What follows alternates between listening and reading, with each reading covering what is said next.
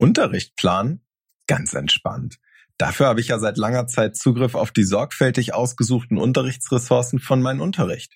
Hier finde ich zu jedem Fach, in jedem Schwierigkeitsgrad und für jede Klasse schnell und einfach, was ich brauche.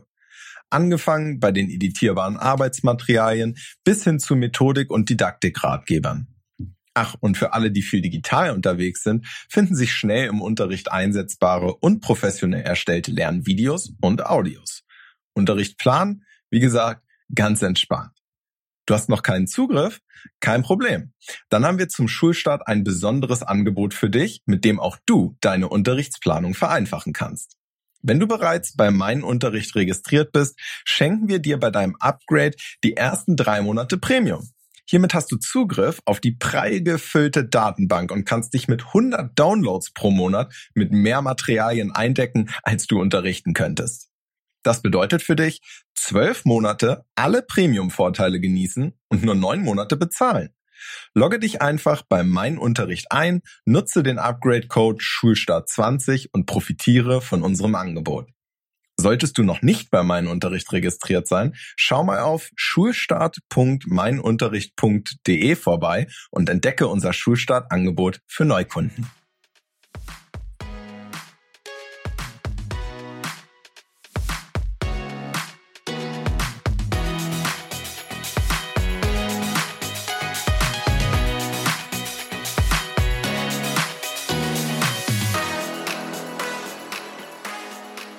Hallo und herzlich willkommen zu einer neuen Episode des Lehrerplausch-Podcasts von Mein Unterricht. Mein Name ist Dennis und am anderen Ende der Leitung darf ich Nele begrüßen. Hallo Nele. Halli, hallo alle da draußen. Wir wollen uns heute mit dem Klima beschäftigen und zwar genauer gesagt mit dem Klassenklima. Warum ist das wichtig, sich darum zu kümmern? Wer beeinflusst das und wie kann ich dafür sorgen, dass es ein gutes Klassenklima gibt als Lehrer? Das sind alles Fragen, denen wir uns heute widmen wollen. Und mhm. vielleicht magst du ja einmal damit beginnen zu sagen, warum ist es überhaupt wichtig, sich als Lehrer um das Klassenklima zu kümmern? Ähm, also für mich ist es sogar wichtig, wenn ich nur Fachlehrer in einer Klasse bin und ich merke, da sind irgendwie Schwingungen, die seltsam hm. sind, da zumindest zu versuchen einzuwirken. Aber für mich hängen Klassenklima und Lernklima ähm, ganz arg miteinander zusammen. Und für alle, die vielleicht keine Lehrperson sind und trotzdem den Podcast hören, es geht hier nicht um die Temperatur im Raum. Es geht einfach darum, Ach. welche Wertschätzung untereinander herrscht, wie gearbeitet wird, dass einfach ein respektvoller Umgang vorhanden ist und ähm, das mhm. kann man eben als Lehrkraft ganz arg steuern. Also einfach schon, indem ich die Kommunikation unter den Schülerinnen und Schülern entweder begleite oder ignoriere. Also da ist das wirklich arg von dem jeweiligen Menschen abhängig, der gerade für die Klasse zuständig ist. Ganz genau. Im Prinzip ist es ja ein Stück weit so wie bei Eltern auch. Wenn ich genau weiß, wie meine Eltern ticken, wenn die sehr konsequent sind in dem, was sie tun, damit meine ich gar nicht mal unbedingt streng, sondern einfach konsequent, hm. dann entsteht ja auch so ein Klima, wo ich genau weiß, okay, diese Regeln gelten, an die muss ich mich vielleicht nicht so extrem halten. Und wenn die Lehrkraft bestimmte Regeln einfach vehement einfordert, wie beispielsweise respektvolles Verhalten, dann mhm. werde ich bei diesem Lehrer vielleicht auch eher darauf achten, als Schüler das einzuhalten, als bei einem Lehrer, der es schleifen lässt und wo eben nicht so viel passiert, wenn ich mich nicht entsprechend verhalte. Ja, also eindeutig was, was äh, ich auch extrem wichtig finde und ähm, ich glaube, was so, was so der Kern des Ganzen sein kann, ist einfach, wenn allen im Raum seine Rechte und auch seine Pflichten bewusst sind. Also, dass das Einhalten der Klassenregeln zum Beispiel für alle gleich gilt, dass da niemand bevorteilt wird ähm, und dass die Konsequenzen, die daran geknüpft sind, du hast es gerade so schön gesagt, aber auch für alle gelten. Also, dass es dann keine Lieblingskinder oder so gibt. Wenn die quasi Hausaufgaben vergessen, bekommen sie die da zugeschriebene Strafe, sage ich mal in Anführungszeichen, äh, nicht. Aber wenn das jemand macht, der dauernd Hausaufgaben vergisst, dann muss man natürlich die Konsequenz durchsetzen. Also da muss das schon für alle gleich gelten. Genau. Und das ist ja nicht nur dann auch unfair quasi den individuellen Schülern gegenüber, denen das ja auch auffällt, sondern es kann ja wiederum auch zu Spannungen dann führen, wenn ein Schüler halt besonders bevorteilt wird. Also das mhm. macht das Klassenklima insgesamt ja auch kaputt, weil die anderen dann vielleicht eine Hasskappe kriegen und sagen, Mensch, hier äh, Lehrers Liebling. Hm. Und schon hat man das nächste Problem im Raum oder im Klassenklima, besser gesagt. Ja. Für die Regeln ist es, finde ich, immer ganz wichtig, dass sie die äh, selber erstellen. Wenn sie mhm. die gemeinsam erarbeiten, ich glaube, wir haben es auch in irgendeiner der Episoden schon mal gesagt, es ist relativ wichtig, dass sie die selber erstellen, damit dann auch gemeinsam festgelegt wurde, das sind unsere Regeln, die sind nicht von oben herab gegeben, hm. sondern gemeinsam erarbeitet, da sind sich alle einig, das sollten wir auf jeden Fall einhalten als Klasse. Das führt ja dann auch zu einem entsprechenden Klassenklima. Ja, definitiv. Und ähm, gerade dieses Erarbeiten und dann aber auch äh, Aufgaben übernehmen, also so eine gewisse Verantwortung für die Gruppe zu übernehmen, finde ich, hilft ganz arg, dass die sich einfach mit ihrer Klasse als, sag ich mal, Mannschaft oder ähm, ja Gruppe einfach auch identifizieren können. Ja, also das fängt in der ersten Klasse an. Äh, die sind einfach auch mega scharf drauf, sowas zu machen wie Tafeldienst, Blumendienst. Das sieht immer, wenn man dann aus dem Grundschulbereich raus ist, sehr kindisch aus. Aber da geht's eben los, beizubringen, okay, jeder hat hier eine Aufgabe, jeder ist aber hier auch wichtig und jeder darf die Aufgabe machen und ähm, da einfach in kleinen Schritten schon Verantwortung zu übernehmen, ähm, die man vielleicht zu Hause gar nicht zugetraut bekommt. Ja, also es gibt wirklich Kinder, die, ähm, die man in der vierten Klasse fragt, äh, wer da schon mal sein Bett selber gemacht hat, und dann kommen da vielleicht von 20 nur zwei Hände in die Luft, und dann mhm. weißt du ganz klar, dass da noch nicht viel ähm, mit Eigenverantwortung läuft, und das ist eben dann in der Klasse aber durchaus wichtig, weil wie sollen sie denn dann Verantwortung für ihr Lernen übernehmen, wenn sie das in keinem anderen Feld gewohnt sind? Absolut. Ich finde auch gar nicht, dass das was Babyhaftes hat. Ich habe aktuell eine zehnte Klasse im Gymnasialzweig als Klassenlehrer und habe mhm. da immer noch diese Dienste. Und es geht ja jetzt nicht darum, dass sie besonders gut und sauber die Tafel wischen lernen, sondern genau wie du sagst, eben um das Verantwortung übernehmen für die Gemeinschaft. Auch mhm. wenn jemand anders seine Papierschnipsel hat liegen lassen, der Ordnungsdienst macht's am Ende einmal mit dem Besen auch sauber. Und ja. dadurch, dass es den gibt, korrigieren sie sich auch gleich wieder gegenseitig, weil der Ordnungsdienst natürlich schon beim Herunterfallen der Papierschnipsel sagt, kannst du es bitte wegräumen, weil ich muss es ansonsten nämlich am Ende der Stunde wieder machen. Hm. Und so sind sie quasi ein gegenseitiges Korrektiv dann. Ja, das ist ja auch so eine Wertschätzung von der Umgebung, die man hat. Ja, also das spielt auch alles rein. Man will sich ja auch wohlfühlen, da wo man den ganzen Tag im Endeffekt verbringt. Und mhm. äh, das, das kann nicht funktionieren, wenn da keiner im Raum irgendwie eine Verknüpfung dazu hat, was da eben um einen herum passiert und was da so rumsteht und rumliegt. Ähm, ich habe äh, ein, zwei Sachen auch mit meinen Klassen schon ausprobiert, die, was das Klassenklima angeht, sehr gut funktioniert und geholfen haben. Ähm, du kannst gerne ja. mal dann sagen, ob du denkst, dass man das bei den Großen auch umsetzen kann. Ähm, das erste äh, hatte ich schon angedeutet zum Thema Wertschätzung. Ähm, und zwar gibt es oder gab es immer dann in meinem Raum eine Ich mag an dir Box. Und am Anfang habe ich quasi im Wochenplan immer eine Aufgabe äh, notiert, wo stand, schreibe einem Kind ein Kompliment oder schreibe einem Kind, mit dem du nicht oft sprichst, ein Kompliment, schreibe deinem besten Freund ein Kompliment und, und, und. Also da verschiedene Varianten, sodass sie quasi immer eine Sache, was Nettes einfach zu jemandem schreiben sollten. Und dann mhm. kommt der Zettel da rein und Sie dürfen immer selber entscheiden, ob Sie Ihren Namen hinterlassen oder ob Sie das anonym machen. Wichtig ist einfach, dass es was Nettes ist und wir haben ausgemacht, dass ich das vorher kontrollieren darf, damit das keiner missbraucht, diese Box, und man dann was austeilt, was beleidigend ist. Ähm, das ist ja nicht Sinn der Sache. genau, das war meine Befürchtung, ja. ja. Äh, und dann am Ende der Woche habe ich quasi immer den, die Postkasten sozusagen geleert und das verteilt und es ist echt schön ähm, zu sehen, wie die Gesichter sich aufhellen, wenn man gerade nach einer anstrengenden Woche dann so eine schöne kleine Nachricht bekommt. Ähm, wie andererseits diejenigen, die es geschrieben haben, sich freuen über diese Freude und was dann für ein, für ein Gefühl im Raum herrscht. Ähm, mhm. ich, ich würde hier gerne an der Stelle eine Erstklässlerin zitieren, die ich mal gefragt habe, nachdem wir uns allen was Nettes einfach nur gesagt hatten. Die hat dann gesagt, das macht ganz warm in die Herz. Und ähm, ich glaube, das ist auch ganz, ganz wichtig beim Thema Klassenklima, dass man eben dafür sorgt, dass die sich auch einfach mal gut fühlen, weil unser System ist darauf ausgelegt, ähm, dass man sehr oft und sehr schnell hört und weiß, was man alles falsch macht. Und ja. ähm, gerade so eine Klasse kann ein Jahr ziemlich viele Jahre begleiten, meinetwegen von der fünften bis zur zehnten, manche hat man vielleicht bis zur zwölften, dreizehnten um sich herum. Und ähm, da ist es schon in der Verantwortung des, des Klassenlehrers, der Klassenlehrerin, das auch so ein bisschen heimelig zu machen. Und ich meine jetzt nicht grundschulmäßig, wir dekorieren alles schön bunt, sondern eben gerade diesen, diese Soft Skills zu wissen, okay, das ist vielleicht nicht mein bester Freund, aber der kann das und das gut und ich finde das und das an dem toll und äh, wir können miteinander arbeiten.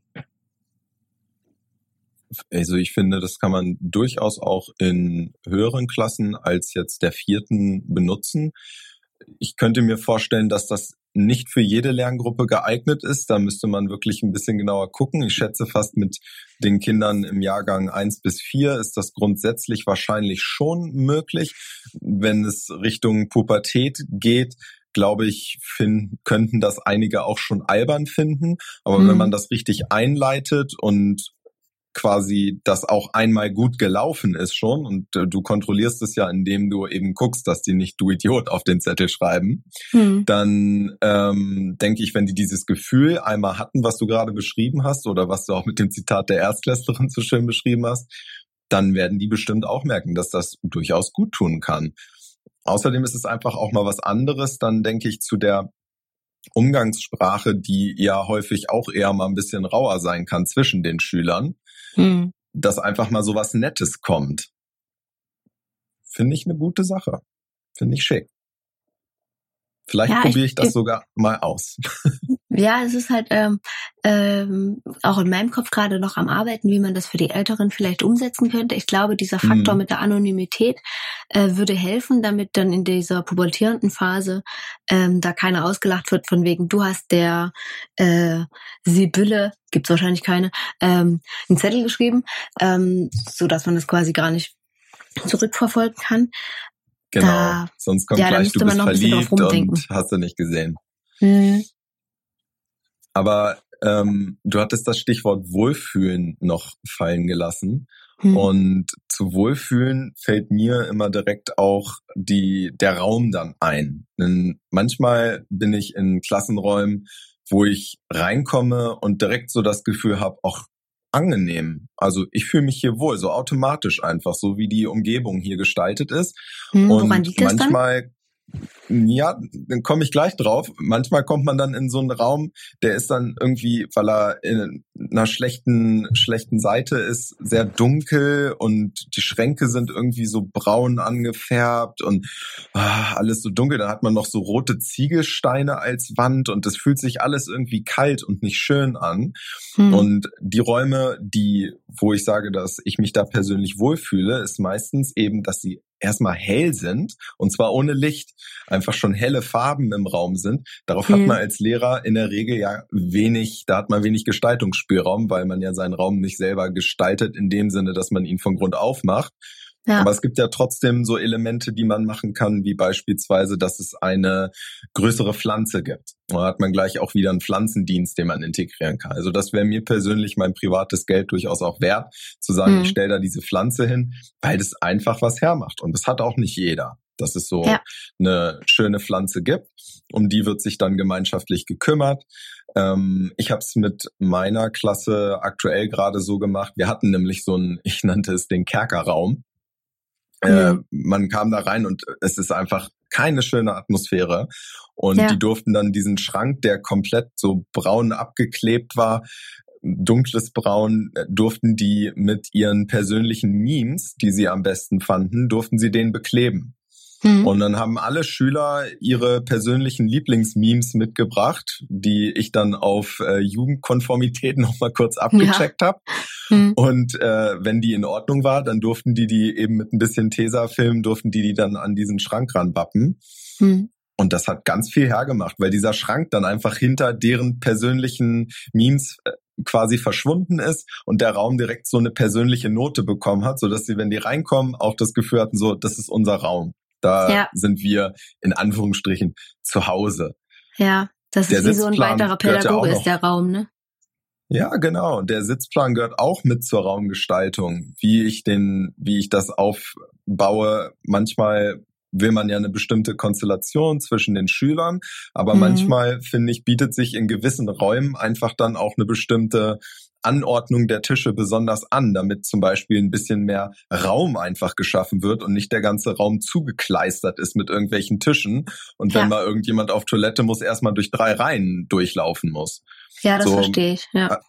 Da hat man ja viel Gestaltungsspielraum und auch das trägt letztendlich ja zum Klassenklima bei. Denn wenn alle reinkommen und sich unwohl fühlen, dann ist auch die Grundstimmung schon mal Unwohlsein. Hm. Ich glaube, was auch eine Rolle spielt, also wir sehen ja jetzt schon, dass da ganz, ganz viel äh, in dieses Feld Klassenklima reingehört.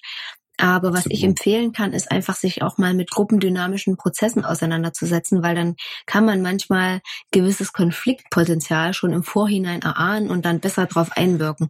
Ähm, da gibt es verschiedene Phasen, äh, die eine Gruppe durchläuft, wenn es Veränderungen gibt.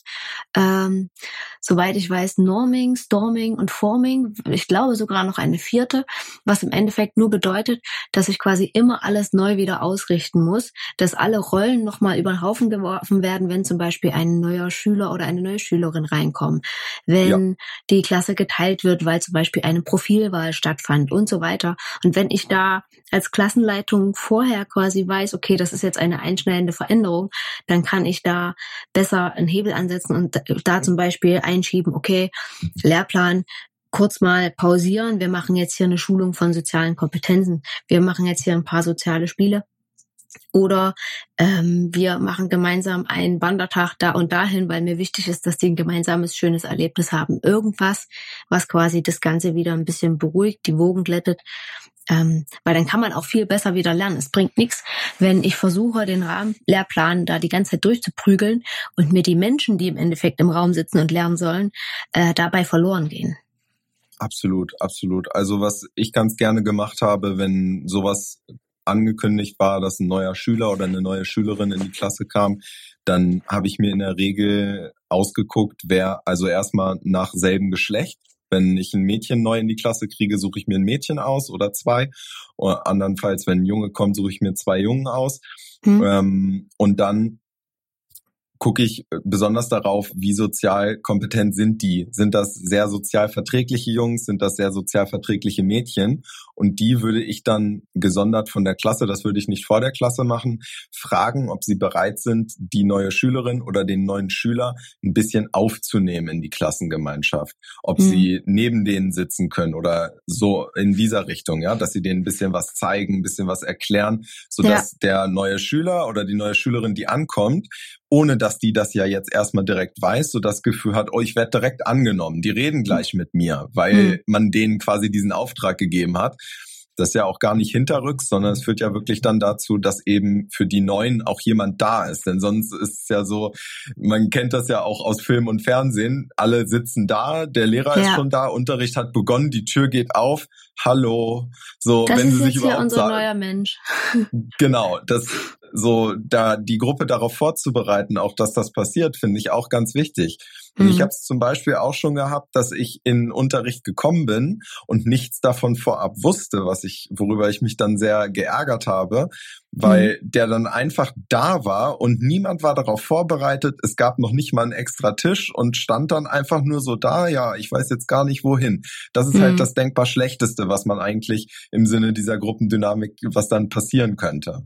Mhm. Das denke ich auch. Das ist auf jeden Fall keine, keine schöne Erfahrung, so, sowohl für das Kind was Neues äh, nicht, als auch für dich als Lehrkraft, weil du ja eigentlich ähm, ja das angenehm machen möchtest, das Ankommen und dann bist du selber so überrumpelt und überfordert vielleicht auch in dem Moment, weil woher nehmen, wenn nicht stehlen, was jetzt so was Einfaches wie ein Tisch angeht, ne? Ja, ähm, genau. Naja, und man würde sich ja eben ansonsten halt auch darauf vorbereiten und die Gruppe vorbereiten. Und niemand ist dann vorbereitet und alle sind so, naja, überfordert ist jetzt vielleicht zu viel gesagt, aber man hätte es eben besser einleiten können, einführen können, dass da jemand kommt. Ja, ja. Na gut, sozial überfordert sind vielleicht dann eher die, die Jüngeren, die dann so überrascht und äh, vielleicht auch laut sind. Bei den Größeren könnte ich mir das entspannter vorstellen. Aber ja, es sind halt so viele Faktoren und Situationen, die man dann lieber ein bisschen entspannter regeln möchte. Ähm, wie ist es denn dann bei den Größeren geklärt bei euch, was jetzt so das Klären von Konflikten auch angeht? Ist es da noch so krass verbreitet, äh, dass ähm, quasi beim Lehrer oder bei der Lehrerin äh, gepetzt wird, ist mal in Anführungszeichen, oder ähm, sind die dem dann schon ein bisschen entwachsen? Ja, also erfahrungsgemäß geht das eigentlich so spätestens ab Klasse 9 ein bisschen zurück. Das kommt mhm. natürlich noch vor, dass auch die Lehrkraft dann als Konfliktlöser, Berater gebraucht wird. Das finde ich auch immer ganz wichtig, dass die Schüler das wissen, dass man dazu bereit ist, das zu machen. Mhm. Dass man Ansprechpartner ist und sich da nicht aus der Verantwortung zieht. Ähm, in den jüngeren Jahrgängen kommt das natürlich sehr, sehr viel vor, weil die einfach viel na sag ich mal, Kinderkram, Kinderkonflikte haben. Das sehe ich aus Erwachsenenperspektive so. Für die sind es natürlich Konflikte und auch ernstzunehmende hm. Konflikte, die gelöst werden müssen. Hm. Und da denke ich mal, lässt das einfach so ein Stück weit pro Jahrgang höher nimmt das dann ab, dass sie das unter sich klären, es sei denn, es passiert halt etwas derart Massives, dass sie sich selber dazu nicht in der Lage fühlen, das zu, das zu lösen. Und dann wird man durchaus auch nochmal in der neunten oder zehnten Klasse darauf angesprochen. Aber meistens ist es wirklich so, dass es eher dann meiner Erfahrung nach in den Klassen brodelt innen drin und hm. irgendwann bricht es dann raus und dann passiert so eine für die Lehrkraft völlig unerwartete Situation, dass plötzlich jemand dann losschreit oder, oder ganz merkwürdig reagiert und dann fragt man nach, was ist denn hier los? Und dann tritt der Konflikt erst zutage, den mhm. sie noch nicht geklärt haben. Also so kommt das dann eher häufiger an, an mich heran, wenn die Jahrgänge schon älter sind. Ja, kann Aber ich mir vorstellen, man, ja. Dem kann man auch ganz gut eigentlich entgegenwirken, indem man das einfach mal auch abfragt. Also zum Beispiel, ich hatte in meiner Klasse jetzt, in meiner zehnten Gymnasialklasse, wo sie letztes Jahr noch neunte war, die ganze Zeit das Gefühl, es läuft eigentlich recht gut. Ich habe das Gefühl, die Schüler fühlen sich wohl. Ich habe auch das Gefühl, das Klassenklima ist gut. Hm. Und habe jetzt nach den Ferien mir einfach mal die Zeit genommen, mit jedem Einzelgespräch zu führen und sie hm. zu fragen, wie geht es dir? Sag mal, auf einer Skala von eins bis zehn. Zehn, dir geht's perfekt. Eins, dir geht's total miserabel. Mhm. Und wie würdest du das Klassenklima bewerten auf von eins bis zehn? Auch wieder zehn perfekt, eins miserabel. Und habe dann nochmal kurz gesagt, was unter Klassenklima denn, was ich darunter verstehe, wie halt gegenseitiger Respekt, Regeln einhalten und so weiter. Ja. Und da habe ich einfach nur eine Zahl und ich bin jetzt noch nicht ganz durch mit denen, aber am Ende werde ich daraus halt einen Durchschnitt bilden. Und mhm. da kann man ja dann auch schon mal ablesen, wenn man merkt, okay, hier sagen ganz viele Leute, es ist eine sehr, sehr gute, sehr gutes Klassenklima und sie fühlen sich selber auch sehr wohl, dann weiß man ja, okay, hier scheint nichts zu sein. Wenn aber jemand dabei ist, der dann sagt, ähm, wie finde ich das Klassenklima? Zwei. So, dann mhm. habe ich ja schon mal direkt eine, einen Anhaltspunkt und auch einen Gesprächsanker, wo ich sagen kann, aha, warum denn nicht zehn? Warum denn zwei? Was ist denn los? So, und mhm. dann kann man das vielleicht auch schon mal so ein bisschen abfedern, bevor irgendwie dann das Geschrei losgeht oder irgendeine Bombe losgeht. Ja, das ist total gut, weil das so ein, so ein Stimmungsbild für dich gibt und auch nochmal genau. einfach wirklich die Perspektive verschiebt. Ich glaube auch, dass man da immer dranbleiben muss. Also wie du jetzt schon gesagt hast, in der neunten Klasse kann es total entspannt gewesen sein. Dann sind die zwei Wochen in der zehnten und auf einmal äh, hängt der Segen komplett schief. Ähm, ich glaube, dass das eben was ist, was dauernd in Bewegung ist. Ja, es kann ja auch immer was aus den Ferien mitgebracht werden. Erst sind die beiden Mädchen beste Freundinnen und dann kommen die nach den Ferien wieder und man als Lehrkraft denkt sich, was ist denn hier los? Die, die gucken sich ja nicht mal mehr an. Hm, so, hm. da muss man dann halt auch gucken, gibt es da Klärungsbedarf, obwohl das ja im privaten Rahmen passiert ist, aber es hat eben Einfluss aufs Klassen und wie du gesagt hast, Klassenklima gleich Lernklima. Hm. Und dann muss man gucken, ob das das beeinträchtigt oder ob die da so miteinander klarkommen. Ja. Ich würde ganz gern in diesem Zusammenhang noch auf den auf etwas verweisen, und zwar auf den ja. Blog-Eintrag auf meinen Unterricht. Denn man kann das natürlich so simpel halten, wie ich das jetzt gemacht habe, dass man einfach mal von eins bis zehn mit denen ein Gespräch führt. Man kann es natürlich auch etwas professioneller angehen und das Ganze mit einem Fragebogen machen, den man mhm. gemeinsam mit den Schülern auch auswerten kann. Und so einen Fragebogen findet ihr im Blog-Eintrag zum Thema Klassenklima. Das ist natürlich dann nochmal etwas genauer und dann hat man auch etwas, wo man ein bisschen tiefer noch gucken kann, wenn man auch das Gefühl hat, dass es vielleicht an dieser Stelle mal Not tut in einer Klasse. Ja, bei den kleineren würde sich das dann vielleicht anbieten, ähm, bei so einem Fragebogen mit ähm, Smileys zu arbeiten, zum Beispiel, dass sie das wirklich am Piktogramm quasi festmachen können. Ja, ja, ähm, genau. Was ich da immer noch ganz wichtig finde, deswegen habe ich vorhin so nachgefragt, äh, bei diesem Probleme lösen und Verantwortung übernehmen, äh, dass man das eben auch in den kleineren Klassen schon beibringt. Also dass man natürlich als Ansprechpartner dabei ist und dass man ähm, auch Konfliktgespräche anleitet und einfach der Sache auf den Grund geht und da eben dafür sorgt, dass jeder im Raum sich gesehen und wertgeschätzt fühlt. Ähm, dass man dann zum Beispiel initiiert, dass es in der Klasse einen Klassenrat gibt. Ähm, mhm. Das mag am Anfang viel Arbeit sein. Ich habe das, glaube ich, auch schon mal in Tiefe erklärt, wie das bei mir äh, abläuft. Aber vielleicht nur ganz grob.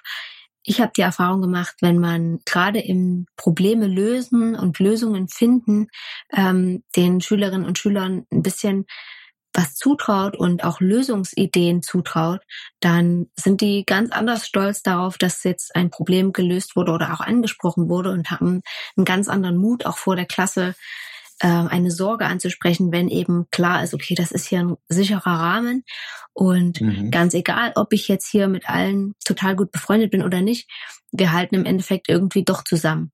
Und dementsprechend kann ich das nur empfehlen, sich dahingehend auch zu informieren, Klassenrat, was ist das? Und ich denke auch, dass man das, ähm, vielleicht nennt man es dann anders, aber äh, zum Beispiel mit Klassensprechern oder ähnlichem bei den größeren Kids dann auch anwenden kann. Ja, der Klassenrat hat ja auch immer, finde ich, noch den Vorteil, weil meistens wird, wenn man über Klassenrat spricht, ja immer auf die konfliktlösenden Parteien geschaut.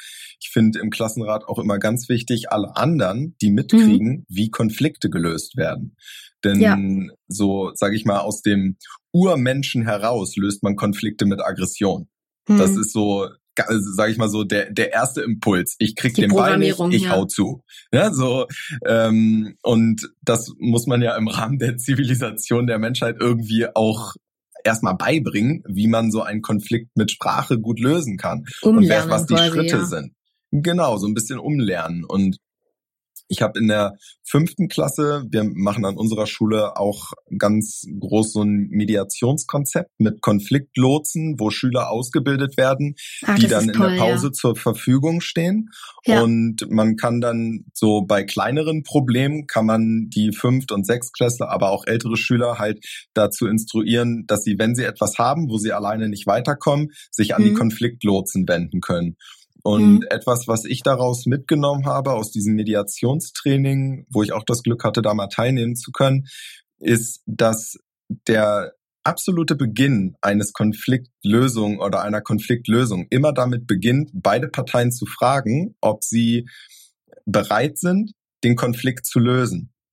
Hm. Da müssen sie beide zustimmen. Denn wenn jemand noch total in Rage ist oder der Konflikt gerade erst war und beide Parteien sind total aufgebracht und der eine sagt, nee, der, der ist total doof und blablabla, dann ja. wird's noch nichts. Dann braucht man noch nicht darüber sprechen. Da wird man kein ja. Ergebnis dann kriegen.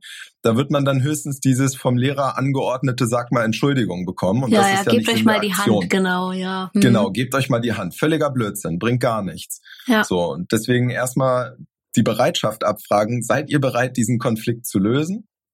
Und wenn beide einverstanden sind, kann man dann eben mit der Mediation beziehungsweise Konfliktlösung beginnen. Hm. Dazu gehört unter anderem auch, wie ich mitteile, warum ich sauer bin. Da hatte ich in der fünften Klasse, die ich hatte, dann ein Plakat aufgehangen, was wir auch gemeinsam erarbeitet und besprochen haben, wo mhm. man eben, wo drauf steht, wie man das sagt. Und zwar halt mit Ich-Botschaften. Und ja. da hatten wir im Training, im Sozialtraining eben auch gemacht, dass wir Konfliktsituationen uns vorgestellt haben und jemand die ganze Zeit mit du auf jemanden eingeredet hat. Und dann sollten sie halt reflektieren, wie sich das anfühlt, wenn jemand die ganze Zeit sagt, du hast und du bist und du machst. Das fühlt mhm. sich natürlich schlecht an. Und dann gab es eben dieses Ich bin, dann nennt man sein Gefühl, wenn du, dann den Anlass, warum man sauer ist, weil und ich möchte. Hm. Und das haben wir dann ein bisschen geübt und das haben die tatsächlich auch umgesetzt, dass die das dann so einfach zwischendurch auch mal benannt haben, ohne ja. dass das Plakat sichtbar war. Habe ich meine Schüler dann gehört, wie sie gesagt haben, ich bin, wenn du, weil und ich möchte. So und selbst wenn sie das und ich möchte noch weglassen und einfach nur benennen, warum, dann ist es trotzdem ja. eine andere Art, das zu sagen und jemand ist direkt viel bereiter, vielleicht auch einen Fehler einzugestehen. Ja. Das hat wirklich eine ganze Menge gebracht, das denen so, ich sag mal, einzutrichtern. Ja, das finde ich auch total schön. Eine ähnliche Formulierung, die ich immer beigebracht habe, ähm, ist dann dieses Ich wünsche mir von. Also ähm, mhm. wenn es jetzt zum Beispiel ein Kind gibt, was ganz, ganz viel stört und ähnliches und dementsprechend natürlich auch den Unterrichtsfluss unterbricht und alle quasi dann im Arbeiten äh, pausieren lässt, äh, dass man dann eben nicht sagt, wie du das schon so formuliert hast, du hast wieder gekippelt, du hast wieder die Hausaufgaben nicht, du hast bla bla, sondern ähm, ich wünsche mir von dir, äh, dass du versuchst, nicht zu kippeln zum Beispiel. Also das ist einfach, das macht schon einen ganz anderen Ton aus und ähm, das äh, zeugt auch so ein bisschen davon, gewillt zu sein, zu überlegen, wie kann ich denn demjenigen oder derjenigen, die hier offensichtlich ein Problem hat, dem Ganzen zu folgen, äh, irgendwie auch unter die Arme greifen. Ja, genau, weil es einfach weniger Abwehr hervorruft, wenn jemand so auf einen zukommt mit einer Ich-Botschaft. Hm. Hm. Eine Sache, die ich noch gerne ansprechen möchte, bevor unsere Zeit mhm. dann schon wieder verronnen ist, ähm, ist, dass wir hoffentlich als Lehrperson nicht vergessen, auf die Stärken der Schülerinnen und Schüler einzugehen. Ähm, ich habe das festgestellt mal in einer neunten Klasse, dass da einfach auch ein ziemlich rauer Ton herrschte. Und dann habe ich die ähm, mal aufschreiben lassen, was ihre Stärken sind. Und das ähm, hat ziemlich lange gedauert, bis da jeder was auf seinem Zettel stehen hatte. Das musste nicht veröffentlicht werden und nicht alles. Ähm, aber ich wollte ihnen einfach dadurch mal vor Augen führen, dass das eigentlich viel wichtiger ist als alles, was an negativen Sachen von außen kommt und was sie sich gegenseitig vielleicht auch an den Kopf werfen. Ähm, denn ich bin ja kein schlechter Mensch, nur weil ich vielleicht in Mathe nicht so gut bin. Dafür kann ich sozial das und das und das leisten. Ähm, mhm. Da sollten wir vielleicht äh, ja immer mal wieder dran denken, weil das eben auch ganz viel mit dem Klassenklima macht, wenn jemand weiß, was er wert ist, was die Stärken sind und dass das eben vielleicht auch nicht das Wichtigste ist, in allen Fächern eine Eins zu haben.